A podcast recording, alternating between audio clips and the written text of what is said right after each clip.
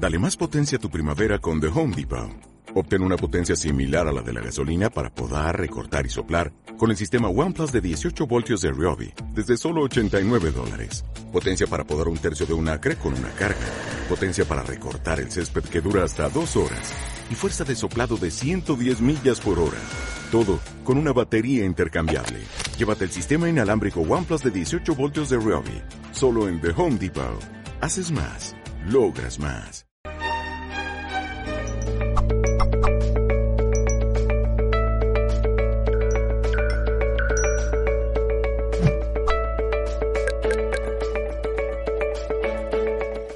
Saludos amigos, amigas, muy bienvenidos a todos a un nuevo directo de Mindalia. Un placer para mí estar aquí nuevamente con todos ustedes presentando a Tamara Sánchez. Ella hoy nos trae una, una charla súper interesante. Nos va a hablar del ectoplasma. De, de, hecho la charla se titula Parapsicología clásica, ¿qué es el ectoplasma? Tamara es investigadora de fenómenos paranormales. En un minuto le voy a dar el pase y la bienvenida a, esta, a este directo. Antes quiero recordarles que estamos en directo a través de nuestra multiplataforma, así que saludo a toda la gente que ya se está conectando a través de cada una de estas plataformas. Bienvenido a la gente de Facebook, de Twitter, de YouTube, de Twitch, eh, Life, Odyssey y más plataformas también. Recordarles que estas conferencias las pueden disfrutar en directo y también en diferido a través de nuestra emisora Mindalia Radio Voz, 24 horas de información consciente en www.mindaliaradio.com, así como también en nuestra multiplataforma, obviamente. Ahora sí, le voy a dar el pase a nuestra invitada de hoy, Tamara Sánchez, aquí con nosotros en Mindalia. Muy bienvenida, Tamara. ¿Cómo estás? Pues muy bien, encantada de estar aquí como siempre. Bueno, un placer. Te cedo la palabra para que comencemos y recordá sentarte un poquito más a tu izquierda si te vemos mejor. Perfecto. te escuchamos. Gracias. Muy bien, pues el tema de hoy es un poco complejo porque hablamos de parapsicología clásica, ¿no?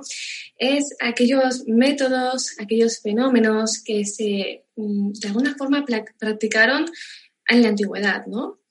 Hace no tanto, quizás hace ya un par de siglos, y a veces se recuerda un poco de una forma eh, más aislada, ¿no? Y en muchas ocasiones, como el fenómeno que vamos a tratar hoy, apenas eh, se escucha hablar de él o incluso no se conoce. Y es que hablamos de parapsicología clásica.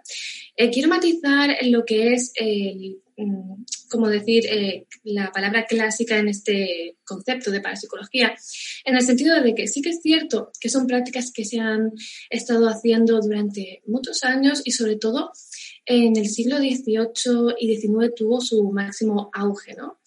Pero sí que es verdad que a día de hoy prácticas como el espiritismo, como eh, la Ouija y otro tipo de, métodos, pues se han ido dejando con el tiempo, aunque algunos de ellos, como veremos, sí que se, siguen practicando como puede ser, por ejemplo, la Ouija, ¿no? Que a, pesar de los años sí parece tener eh, cierto, bueno, cierto interés, ¿no? Despierta cierto interés. Pero el concepto en sí de la parapsicología clásica yo lo llevaría un poco más a, al ectoplasma, por ejemplo, que es, eh, por definirlo a grosso modo, que ahora entraremos más en definición, es aquel fenómeno, aquella sustancia que salía a través del medium a modo de, eh, por decirlo de alguna manera, manifestación, ¿no? De algo o de un ser querido que se quería manifestar. Vamos a profundizar un poco más, pero sí que es cierto que eso es algo complejo que se ve un poco más en el siglo XIX y el XVIII. Comencemos un poco por el origen, ¿no? Eh, para intentar entender este tipo de prácticas hay que remontarse al comienzo de, las prácticas del espiritismo, ¿no? ¿Por qué se acudía al espiritismo y cómo se invocó todo esto en estas manifestaciones, ¿no? De la que ahora os voy a explicar. Evidentemente, en, en el siglo XVIII, XIX, nos encontramos con una época un poco oscura en el sentido de, bueno, había bastante eh, mortandad por las eh, recientes guerras y al final eh, surgió a través de las hermanas Fox, que seguro que las conoceréis, que iniciaron un poco todo esto del espiritismo, esa necesidad de querer contactar con ese otro lado, con los seres queridos, porque mm, como sí que es cierto que muchas veces eh, la muerte pues no avisa, ¿no? En el sentido de que muchas personas eh, que se iban eh, dejaban muchos asuntos pendientes, mucha pena, evidentemente. Y hay personas que, que, bueno, de alguna forma no podían avanzar, ¿no? Y sin tener ese mensaje, sin poder decir algo, sin poder comunicarse. Y de ahí surge la necesidad de acudir a sesiones de espiritismo en las cuales eh, ahora hablaremos del ectoplasma también acudir a recibir esos mensajes del más allá, de esos seres queridos, y con ciertas prácticas que, bueno, en un principio solo parecía eh, pues una reunión eh, de varias personas alrededor de una mesa, cogidas de la mano, y entre ellos se encontraba un medium. Ese medium era el que daba el mensaje, o la medium, a, a la persona que, que, bueno, con la que ese espíritu quisiera hablar, ¿no?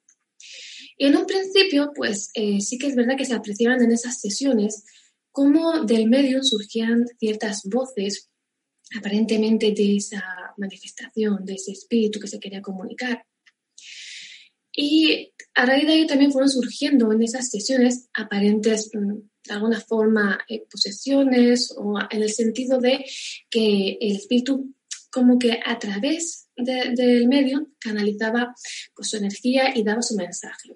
Esto en un primer momento sí que se vio más o menos aceptado eh, ese tipo de creencias, que utilizaran al medio evidentemente para, para dar esos mensajes, ¿no? para recibirlos. Y como os digo, en estas sesiones en las que se ponían varias personas alrededor de, de esas mesas, en las cuales esperaban ciertos mensajes, empezaron a darse ciertos fenómenos un tanto extraños. De repente, en algunos casos, en algunos medios, se apreciaba que en ese contacto con ese, con ese otro lado, con esos espíritus, parecía salir una sustancia que conocemos como ectoplasma o teleplasma. Ambos conceptos son en parapsicología válidos, aunque sí que es verdad que es más conocido lo que es en sí el ectoplasma. ¿Qué ocurría? Que al parecer de la medium salía una sustancia mm, aparentemente como blanquecina, em, vaporosa y a veces un poco en forma de, humo, pero quizás también con esa textura un poco orgánica, ¿no? de origen orgánico. No se sabía muy bien aparentemente qué era aquello que salía de la medium, aunque sí que se empezó a entender o a investigar por parte de varias personas que aquello era una especie de manifestación física eh, con la cual el espíritu pues, se manifestaba para que se pudiera ver y tocar a través de la medium. ¿no? Era una especie de mensaje y más concretamente una manifestación física. ¿Para qué? Para que la persona a la que iba dirigido el mensaje pudiera ver e incluso en algunas ocasiones pues, tocar aquella eh, sustancia, ¿no? que era un poco extraña y eh, salía a través del medium. Una vez que se daba el mensaje, aquello volvía al medium y desaparecía. En el archivo de imágenes del siglo XVIII y XIX se pueden encontrar varias imágenes de esas sesiones en las cuales pues, se aprecia una, especie de sustancia eh, rara, extraña y que no se puede explicar muy bien, o al menos en esa época no se podía explicar qué podía ser lo que había detrás de aquello o si realmente se trataba de una manifestación. ¿Cómo la describían los testigos? Pues como una especie de, de sustancia que salía a través del medio cuando querían comunicarse o dar un mensaje.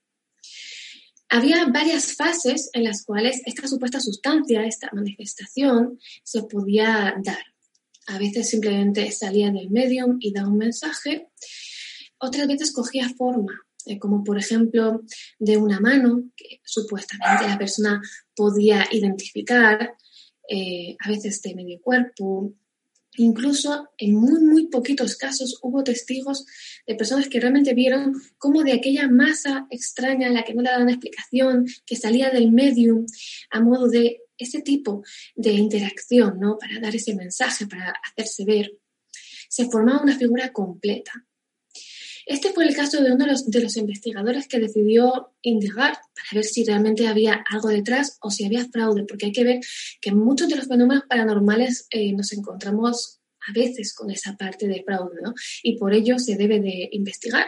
Y más en estas sesiones en las que acudía tanta gente y que parecía verdaderamente raro, ¿no? Que pudiera surgir algo de una persona ah, y que mm, tuviera esa forma humana.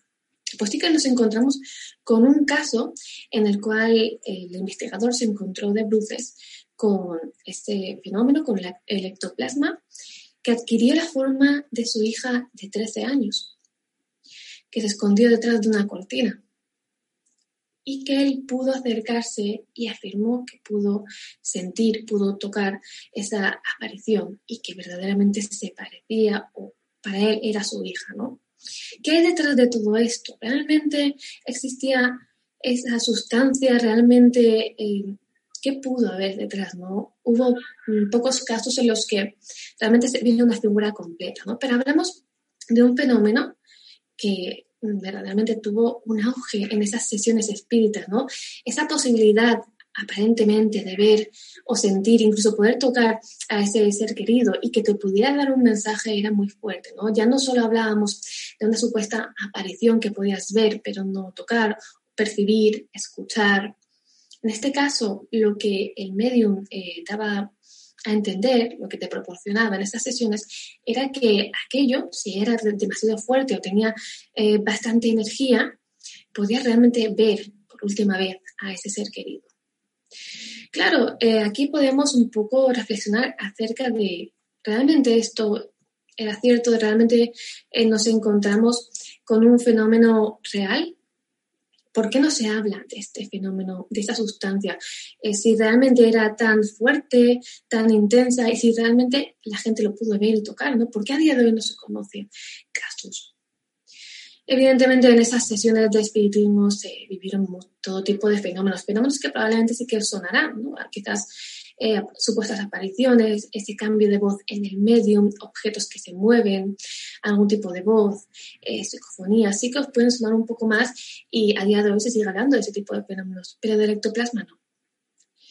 Evidentemente eh, hubo un hombre, Charles Richard, que sí que quiso un poco indagar más en lo que era el fenómeno y realmente llegó a la conclusión de que aquello era algo verdaderamente extraño y fue el que realmente le dio un poco ese auge y ese nombre.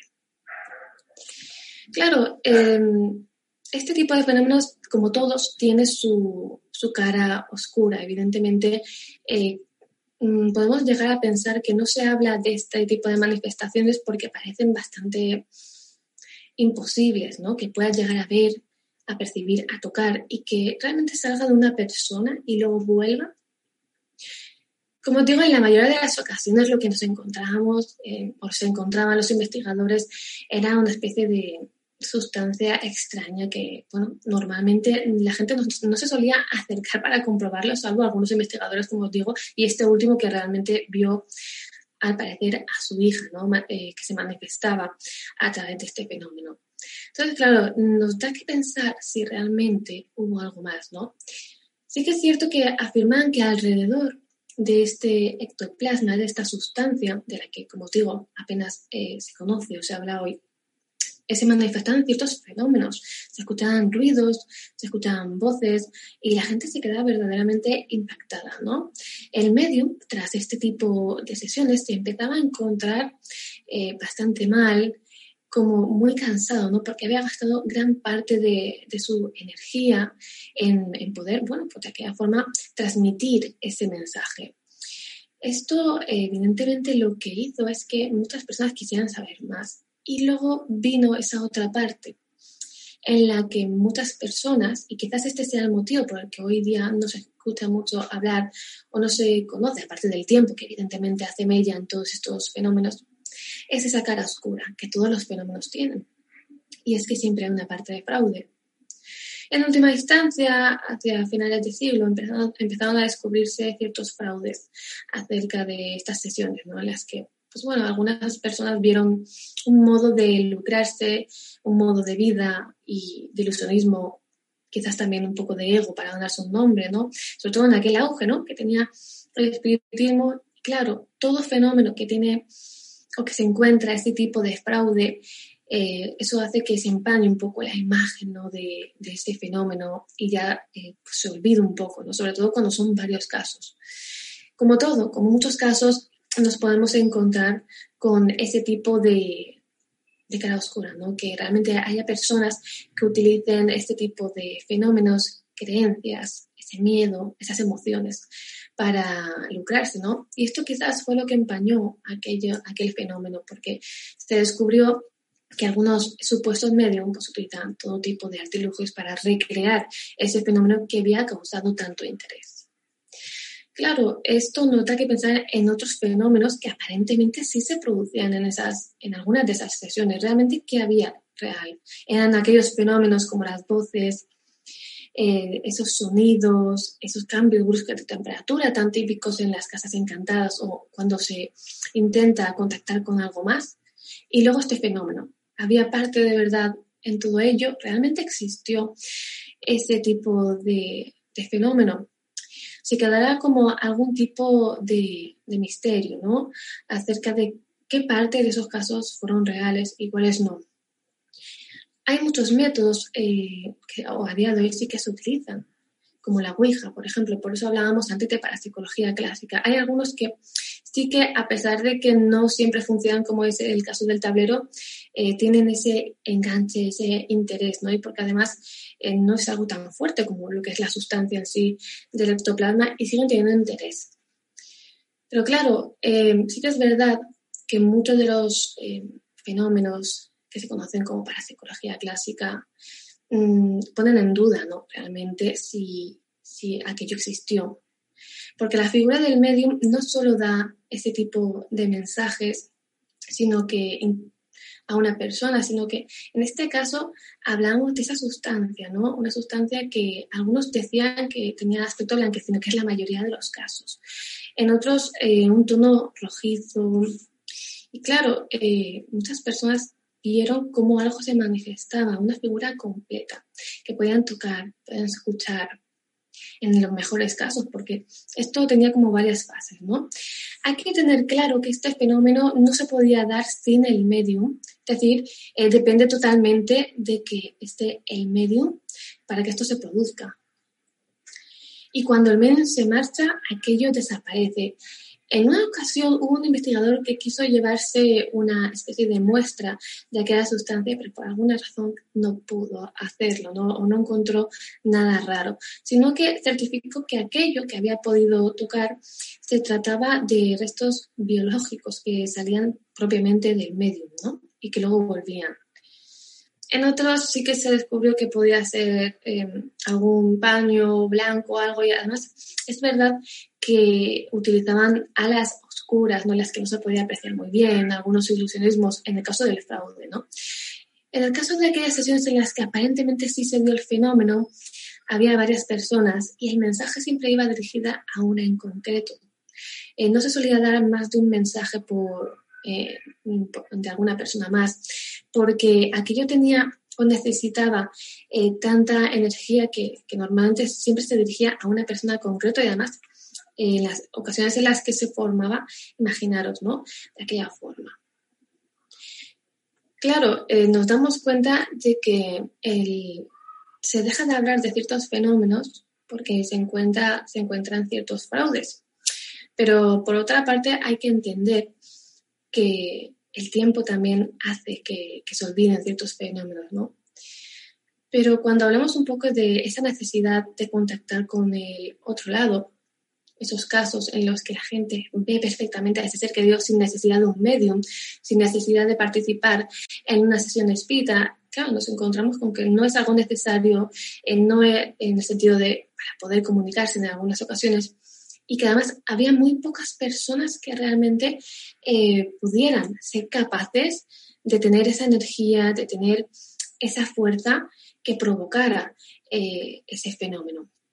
Sí que es verdad que hay otro fenómeno mm, que también se conoce para psicología como aportes, una especie de regalos de los espíritus, por decirlo así. Y es cuando aparecen objetos de la nada en esa misma sesión de espiritismo como a modo de dar un mensaje. Puede ser unas monedas antiguas, eh, puede ser algún objeto personal de la persona que había fallecido sin que nadie ni nada lo hubiera puesto ahí, ¿no? Es decir, que realmente no solo hablamos de que el ectoplasma fuera una supuesta sustancia que se podía tocar y ver, sino que también eh, los espíritus eran capaces de materializar objetos que no estaban allí, que nadie había puesto en ningún momento y que aparecían en un momento concreto y siempre tenían un mensaje, es decir, la persona que lo percibía, que veía ese objeto que además podía coger, eh, sabía de quién se trataba, de quién era el mensaje, ¿no? Fijaros la, intensidad y la fuerza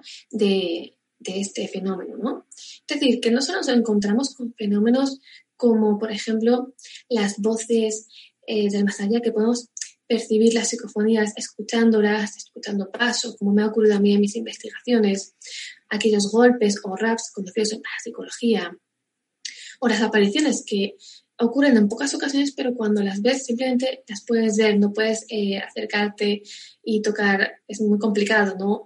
Eh, que algo se te acerque y, pueda tocarte. Normalmente es como algo simplemente que puedes ver, como digo, que puedes percibir, escuchar, eh, ya sea un golpe, ya sea un paso, ya sea cualquier tipo de, o incluso la bajada de temperatura, lo conocido como termogénesis, ¿no? Eh, que aparentemente eh, se da cuando se va a manifestar algo. Y esto sí era muy característico en las sesiones espíritas en las que se, se daba el ectoplasma, ¿no? De repente se notaba una bajada intensa de la temperatura, se notaba el, como el aire muy frío y verdaderamente no daban esa explicación, ¿no? Cómo podía ocurrir.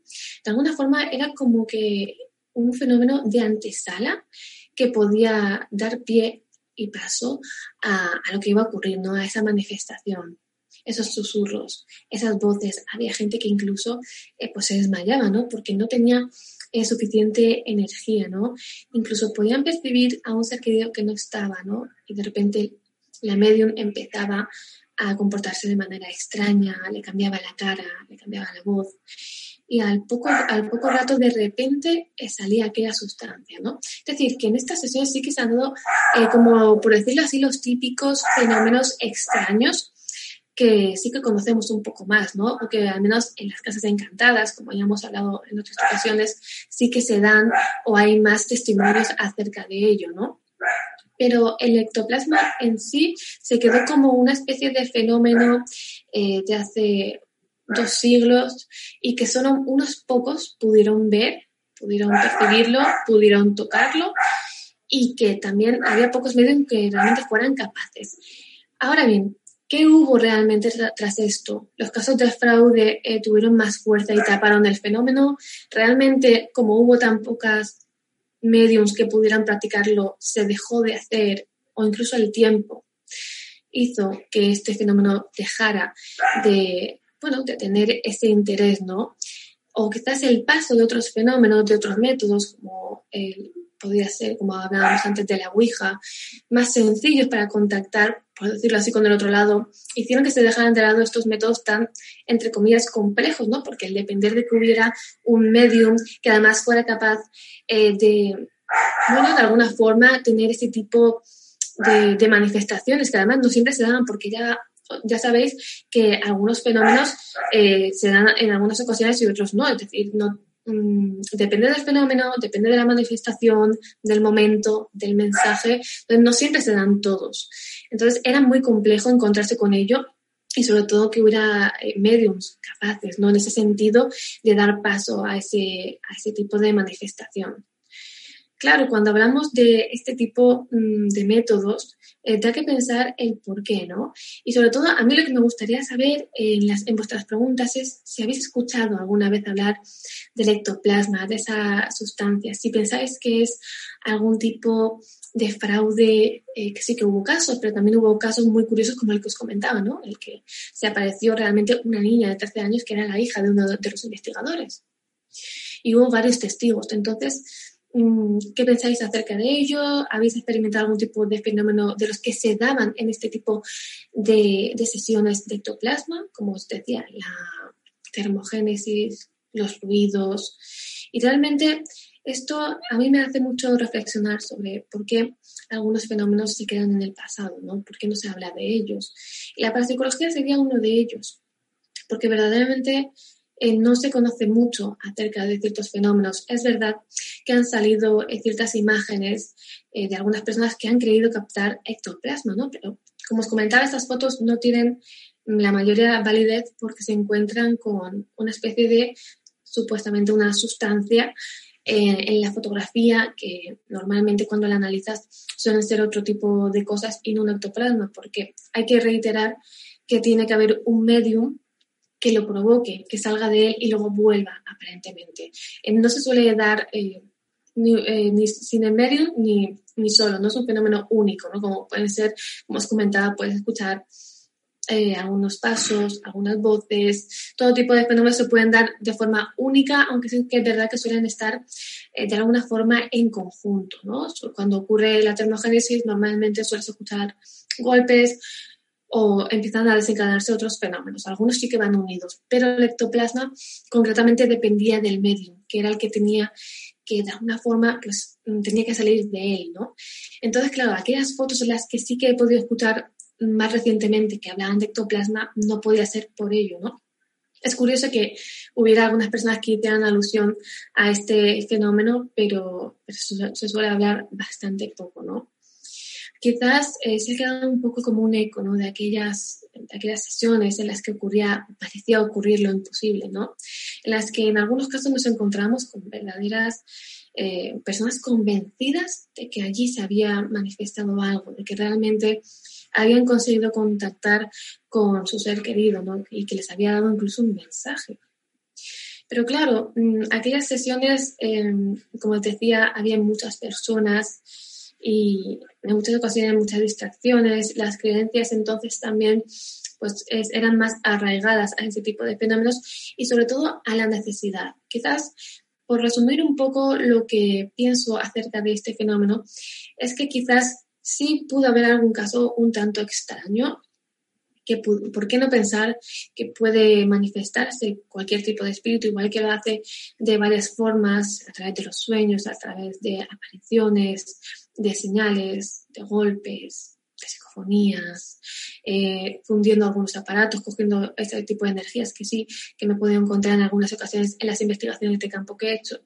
¿Por qué no pensar que se pueden materializar de esa otra forma? ¿Por qué no pensar que se puede realmente tocar aquel fenómeno? Pero claro, yo entiendo que es complicado entender aquello, que era otra época. Y, Probablemente, mm, como digo, las creencias eran diferentes. A día de hoy eh, no se practican tanto aquellos métodos antiguos, eh, sobre todo los denominados de parapsicología clásica. Y cuando se practican se, hacen de forma más sencilla y como un poco más modernizada, ¿no? De alguna forma. Por eso también podríamos hablar de que en esas sesiones eh, se ejecutan lo que se denominan voces directas, ¿no? Eh, no como por ejemplo las psicofonías eh, se captan en un aparato y estas voces que se escuchan a través del medio, incluso detrás, como si realmente hubiera algo antes de manifestarse eh, a través del ectoplasma, que el ectoplasma saliera del medio, se escuchaban esas voces que parecían provenir de esa entidad que intentaba decir algo, ¿no? Y se escuchaban como si estuviese aquella entidad detrás de, detrás de, ese, del medio, ¿no? Por eso es tan extraño. En fin, yo eh, quería comentaros un poco acerca de este fenómeno tan desconocido que se quedó un poco en el siglo XVIII y XIX. Este tipo de métodos me parece interesante darlos un poco a conocer y nada, me gustaría saber vuestras impresiones, qué os parece, si conocíais este fenómeno, si os ha ocurrido algo extraño. Como investigadora de fenómenos paranormales podéis preguntarme cualquier cosa acerca de fenómenos extraños y experiencias. Un poco quería saber qué opináis, si realmente creéis que existió, si realmente hubo fraude y si os ha pasado algo extraño que queráis compartir conmigo o preguntarme. Muy bien. Espero que os haya gustado la experiencia. Muchas, muchas gracias Tamara, de seguro que sí. Quiero agradecerte en primer lugar por traernos este tipo de conocimientos aquí a Mindalia y obviamente tengo preguntas de la gente, vamos a ir a ellas en un minutito. Eh, antes quiero compartir con todos un mensaje que Mindalia tiene para nosotros. Al regreso comenzamos con todas sus preguntas amigos. Vivimos experiencias que se almacenan en nuestra mente y que nos hacen seres conscientes. Esta puerta abierta a la conciencia nos da la oportunidad de abrir una ventana espiritual en la que podemos ventilar y crear corrientes para solucionar nuestros problemas y preocupaciones. Mindalia.com te dará las pautas para crear esas corrientes entre el mundo consciente y el espiritual para crecer como persona en su próximo congreso Puertas Conscientes, Ventanas Espirituales del 7 al 9 de abril de 2021. Infórmate ya en www.mindaliacongresos.com, en el email congresos.mindalia.com o por WhatsApp al más 34 670 41 59 22. Muy bien amigos, así pasaba el mensaje que Mindalia nos quería compartir. Dentro de muy poquitos días, aquí en, abril del 2021, tenemos este nuevo congreso en mindalia.com. Eh, varios días llenos de conferencias para que disfruten en directo, así que no queda nada. Pocos días más y vamos a poder disfrutar de este congreso. Ahora sí, vamos a comenzar con las preguntas que la gente nos ha dejado en el chat para Tamara. Primero voy a leer el comentario que nos dice, eh, nos deja en, el chat, dice y misterios, ese es el usuario. Y es un comentario en base a la pregunta que nos había hecho Tamara de si alguna vez habíamos experimentado o escuchado el ectoplasma. Dice Misterios, dice lo siguiente Tamara. Nunca he eh, visto algo similar, hoy en día me refiero, ¿no? Pero sí que estudié un poco este tipo de casos que son fenómenos paranormales antiguos. No me extrañaría que cosas así sucedieran.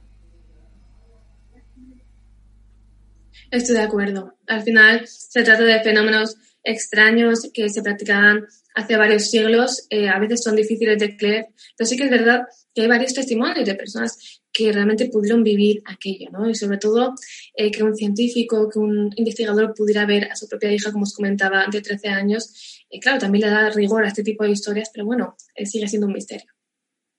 Eso mismo, vamos con la pregunta en este caso de Merche desde España. Ella escribe a través de YouTube. ¿Es cierto que el ectoplasma reacciona de forma negativa o es fotosensible a la luz y dice hasta el punto de quemar la piel o atacar al medium? Realmente eh, se trataba de una sustancia producida por una entidad. Evidentemente, cuando hablamos de entidades que se manifiestan a través del medium pueden ser eh, positivas, en el sentido de que pueda tratarse de un ser querido que quiera dar un mensaje, como comentábamos, pero sí que es verdad que está esa otra cara, ¿no? En la que eh, se pueda manifestar una entidad negativa a través del medium, que eso ha ocurrido en muchas sesiones y evidentemente el primer afectado siempre va a ser el medium, porque es el que transmite el mensaje. Puede llegar a poseerlo, hacerle daño, aparentemente, y sobre todo sí que es cierto que en estas sesiones siempre están muy oscuras y, no había mucha luz. Probablemente sí tenga que ver que eh, tanto la luz, pero no que la luz pueda provocar algún daño, sino en sí lo que es la entidad, el tipo, si es eh, buena o es negativa.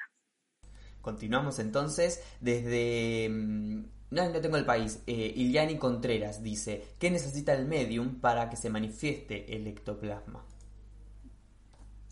El medium tiene eh, de nacimiento su propio don, pero lo que sí que sería necesario es esa capacidad, esa energía eh, para poder de alguna forma manifestarlo, porque no todos los mediums eran capaces y también es verdad que depende mucho de esa entidad, ese espíritu que quiera manifestarse de esa forma, porque como yo os comentaba en la conferencia, al final eh, los espíritus, las entidades se manifiestan de varias formas y hay diversas formas de manifestación, con lo cual para que elijan concretamente ese tipo y que además el medium pueda ser capaz de o tengas la energía suficiente para que se pueda manifestar, depende mucho del medium y también de la, entidad. Realmente sería un poco circunstancial. La siguiente pregunta es desde Chile, hace la, la fórmula Patricia Martínez en YouTube y dice, ¿los espíritus pueden hacer ruidos y mover cosas? Y si es así, ¿qué se puede significar esto? Sí, es una de las manifestaciones eh, más conocidas, ¿no? Que puedan hacer ruidos, como comentábamos, se conoce como raps en parapsicología, aquellos golpes, ¿no? Que de alguna forma interactúan con nosotros, ¿no? A, través de ciertas respuestas o incluso para indicarte eh, dónde se encuentran, ¿no? Yo, por ejemplo, en las investigaciones me he encontrado que al intentar interactuar con lo que pudiera haber allí, eh, contestaban mm, de alguna forma dando golpes para indicar dónde se encontraban o si había realmente algo, ¿no? Entonces, eh, también nos encontramos, como comentabas, con el movimiento de objetos. Esto ya se achacaría un poco más al fenómeno poltergeist, que también es curioso, va ligado a una persona, al igual que el ectoplasma. Siempre va a manifestarse si está esa persona delante, en el caso del ectoplasma con el medium, en el caso del poltergeist, la persona que sea el epicentro de la actividad paranormal, ¿no? Y el caso de los, del movimiento de objetos, eh, como te digo, claro que es posible, se han dado muchísimos casos y es una de las cosas que diferencia eh, los fenómenos en casas encantadas y de poltergeist, ¿no? Que va ligado a una persona en concreto. Bueno, en relación a esto que comentás de José Iborquiza, dice, ¿podría conectarse este tema del ectoplasma con los llamados aportes o apariciones de la nada de elementos eh, físicos en casas o lugares encantados? Sí, de hecho he hecho alusión a ello en la conferencia porque me parece muy interesante esa conexión que hay, ¿no?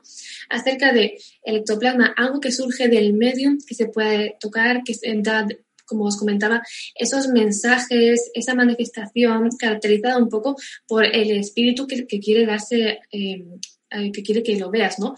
Y por otra parte, claro, surge de la nada, del medium, pero quizás también un poco eso, ¿no? En ese momento preciso y se puede eh, percibir, se puede eh, tocar y entonces en el tema de los aportes es curioso que también existe esa conexión, ¿no? Aparecen de la nada, son objetos que no están en el momento, que nadie los ha dejado ahí, pero que de repente aparecen cuando se está intentando contactar con algún tipo de entidad y entonces de repente ves unas monedas antiguas un antiguo cuchillo, un colgante, una rosa, algo que tenga que ver con el tipo de manifestación, ¿no? Y que además puedes cogerlo, eh, puedes tocarlo y, está ahí ese objeto, pero ha surgido de la nada, como una especie de regalo o mensaje del más allá. Entonces, sí que tiene esa conexión, porque no deja de ser fenómenos que aparentemente se pueden tocar, se pueden coger y aparecen eh, en ese preciso instante. Así que sí, los aportes tendrían esa conexión y desde luego sí se pueden coger. De hecho, conozco casos en los que hay personas que se han encontrado rosas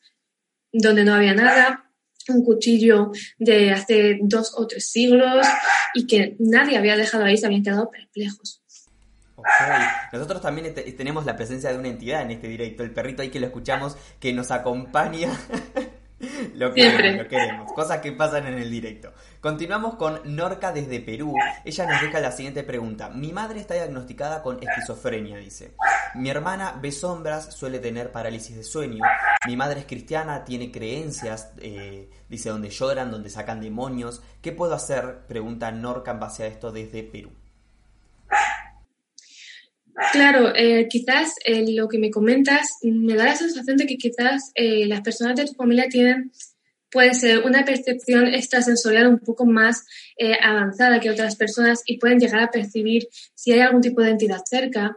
En muchas ocasiones se trata de entidades de paso, que a lo mejor estás en tu casa y a lo mejor no me podría dar cuenta porque no tengo esa percepción o ese don, pero personas extremadamente sensibles con ese tipo de percepción sí se darían cuenta si algo pasa eh, en un momento dado por la casa, alrededor, e incluso ese tipo de sombras pues a veces son puntuales, ¿no? Pero suelen percibir personas que tienen esa sensibilidad que desde luego es buena, no es para nada en absoluto mala, pero, pero suele ser porque tienen alguna especie de don o, son sensibles a este tipo de, de actividad. Realmente, eh, si es algo puntual, no habría que hacer nada en el sentido de que suele ser algo que ocurre en un momento dado y se marcha. Si eso eh, siguiera así, yo te recomendaría pues, que contactaras con un especialista, un investigador, como puede ser mi caso, para intentar indagar un poco más el por qué, ¿no? Si es a través de, porque ellas tienen un don, esa percepción de algo puntual, o si realmente hay un origen, hay una causa, y se debería investigar entonces. Desde España, Merche nos pregunta si este tipo de fenómenos solo se daban en mediums físicos. Sí, eh, normalmente eh, en las sesiones de espiritismo, eh, como os comentaba, todos estaban cogidos de la mano creando ese círculo de energía. Y entonces el medium que estaba allí físicamente, entonces lo que hacía era que con esa energía, tanto de la entidad como de la propia mesa de todas esas personas, da un, un mensaje a una persona en concreto.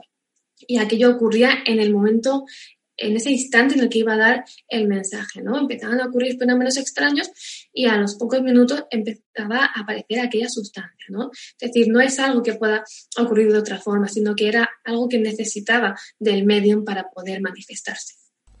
Continuamos con la pregunta de Emilio desde España. Dice, ¿se han registrado casos parecidos en otras culturas, refiriéndome a ritos de chamanes o cosas así? Sí, es un fenómeno un poco que se conoce por diversos nombres, como os comentaba al principio de, la conferencia, teleplasma, ectoplasma, eh, sustancias de los espíritus, que al final un poco, cada uno le daba un poco su experiencia, ¿no? Algunos decían que era de color rojizo, otros un poco más verde y generalmente era una sustancia blanquecina o al menos si visitáis el archivo eh, podréis ver que normalmente era de color blanco en las fotos que se aprecian. Algunas eran fraude, otras aparentemente no, pero sí en diversas culturas y con diferentes nombres, ¿no? Al final hablamos de un fenómeno de manifestación. manifestación un tanto extraña, para que al final era una entidad que quería manifestarse y que lo hacía a través del medio, ¿no? Sí que es verdad que eh, se dio más en Europa, sobre todo con ese auge del espiritismo, la mayoría de los casos se dieron ahí, pero sí que es cierto que se han descubierto, pues bueno, otro tipo de testimonios, como digo, bastante diferentes en el sentido de lo que se veía.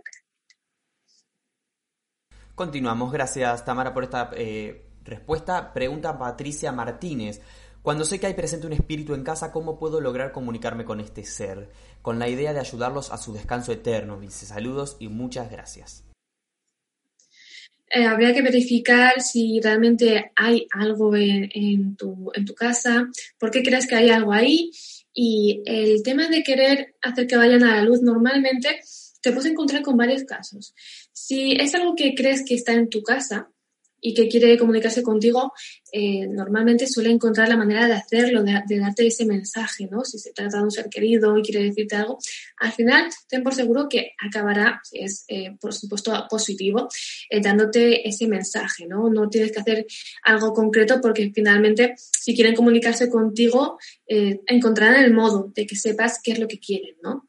El tema de ayudarles a cruzar normalmente se suele tratar eh, de espíritus de paso que en, un momento dado pues puedes llegar a percibirlos, ¿no?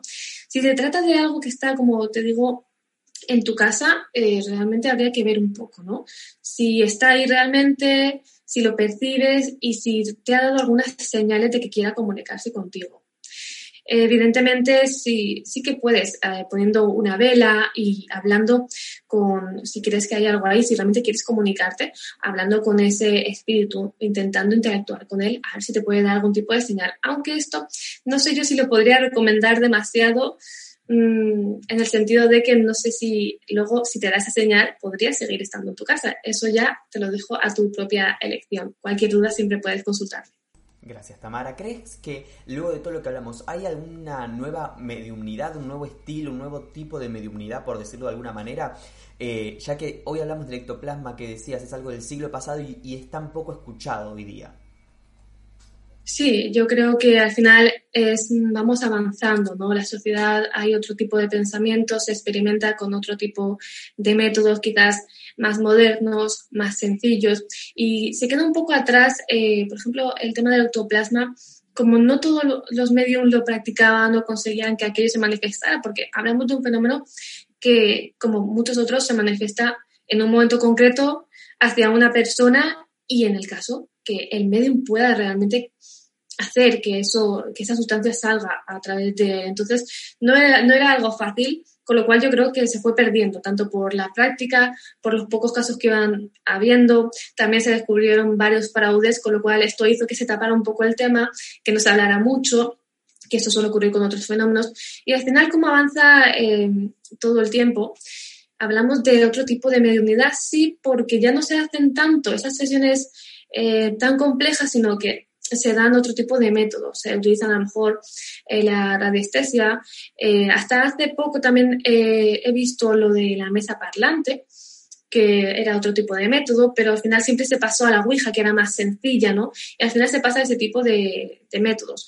O incluso a sesiones simplemente de cogerse de la mano e intentar recibir un mensaje a la, a la, antigua usanza, eso sí que se hace, de intentar que a través del medium pueda eh, dar un mensaje, pero no que se manifieste de esa forma. Entonces sí que creo que ha habido un cambio, se practica menos, se hacen círculos aún más cerrados, aunque no, no son complicados de entrar, pero sí que se suele hacer algo más cerrado, ¿no? Y sobre todo un poco con círculos de energía y de intentar que aquello se comunique a través del medio por palabras o, o por algún tipo de fenómeno ambiental y no por fenómenos tan físicos como era el ectoplasma. Entonces, aquello sí que ha cambiado. Bueno, Tamara, agradecerte por estar aquí con nosotros. No nos queda más tiempo. Saludar a la gente de España, México, Colombia, Argentina, Estados Unidos, Perú, Ecuador, Chile, Uruguay y seguro más países conectados hoy con nosotros. Y agradecerte también a ti por, por estar aquí. Estos segunditos para que te despidas. Pues muchísimas gracias por invitarme de nuevo. Para mí es un placer estar aquí, dar a conocer este tipo de fenómenos, pues a día de hoy tan desconocidos, hablar de fenómenos paranormales y resolver esas dudas, ¿no? En fin, si queréis saber algo más acerca de este tipo de fenómenos, siempre podéis contactar eh, conmigo para profundizar acerca de este tipo de temas y, y nada, que es un placer que espero que os haya gustado la conferencia y muchas gracias Mindalia por invitarme de todo.